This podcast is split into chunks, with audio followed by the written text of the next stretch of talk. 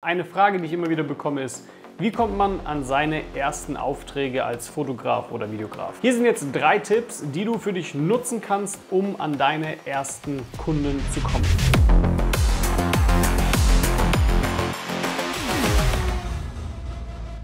Gerade wenn du am Anfang stehst, ist es für viele recht schwer, an ihre ersten Aufträge zu kommen, weil ihnen oftmals die Klarheit fehlt, was sie denn eigentlich konkret tun sollten.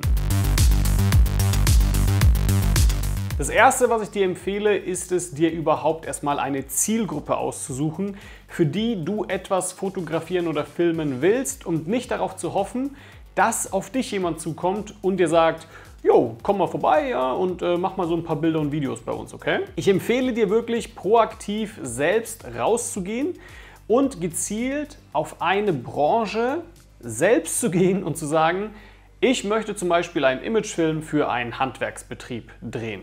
Anstatt, ich schaue jetzt mal auf was auf mich zukommt, ja, und wenn da was kommt, dann mache ich halt was und ja, das, das läuft schon irgendwie. Schau, wenn du gezielt auf eine Zielgruppe gehst, fällt es dir wesentlich einfacher, überhaupt mal an so einen ersten Auftrag zu kommen, weil du ein Ziel vor Augen hast. Ja, weil du eine Zielgruppe auch hast.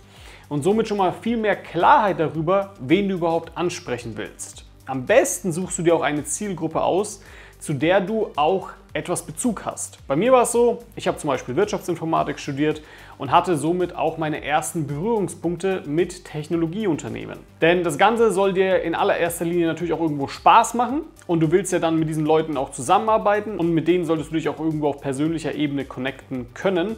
Und deshalb ist es so wichtig, dass du irgendwie einen Draht oder einen Bezug zum Beispiel auf diese Zielgruppe oder auf eine gewisse Branche hast. Ich habe auch bei meinen Teilnehmern das in etwa so gesehen, dass sie zum Beispiel selbst in der Medizintechnik zum Beispiel tätig waren oder selbst Handwerker waren und dann eben Bezug zu der jeweiligen Branche hatten und somit ist es ihnen auch wesentlich einfacher gefallen, dort irgendwo zu connecten und darin auch wieder Spaß zu finden. Des Weiteren hast du noch einen Vorteil, nämlich oftmals entstehen Empfehlungen für dieselbe Branche.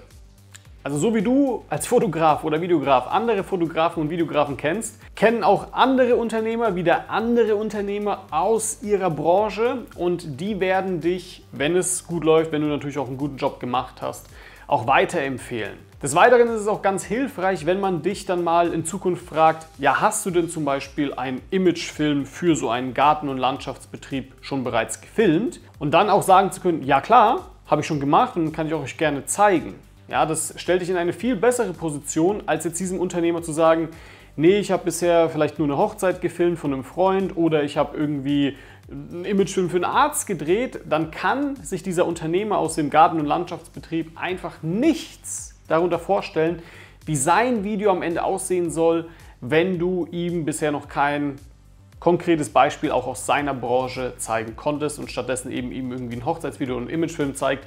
Das stellt dich also in eine gewisse Position dar, die dich jetzt nicht gerade machtvoll auch aussehen lässt, weil wenn du das zeigen könntest, dann sagt er, oh ja, eigentlich will ich genau sowas auch haben und wäre auch vielleicht aufgrund dessen bereit, dir auch bereits mehr Geld zu bezahlen. Aber zu dem Thema kommen wir noch.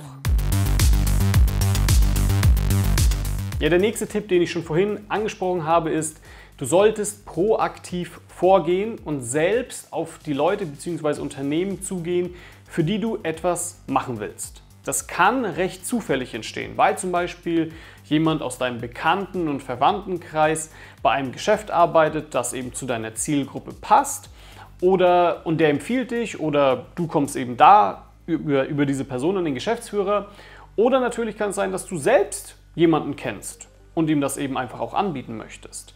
Du kannst aber auch proaktiv zum Beispiel über LinkedIn gehen und dort versuchen, dich konstant mit Unternehmern aus deiner Zielgruppe zu vernetzen und diese als Testkunden für dich zu gewinnen.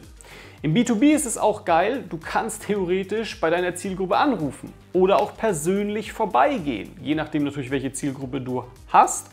Und da merkst du, es ist schon wesentlich einfacher aus meiner Sicht, im B2B-Bereich Aufträge zu akquirieren, weil du viel proaktiver vorgehen kannst. Das Wichtigste ist, sprich einfach mit vielen Leuten darüber, dass du so einen Imagefilm drehen willst.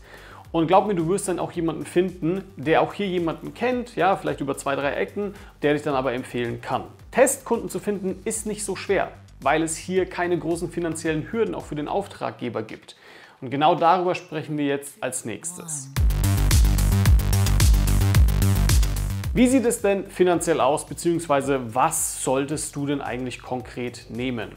Also gerade im Geschäftsbereich ist es einfach so, dass du das Ganze nicht unbedingt kostenlos machen solltest, wie man das Ganze zum Beispiel bei einer Hochzeit machen sollte, aus meiner Sicht. Denn bei einem Brautpaar ist es so, die haben nur diese eine einzige Chance, ja, dieses Hochzeitsvideo, diese Hochzeitsbilder auch gut werden zu lassen.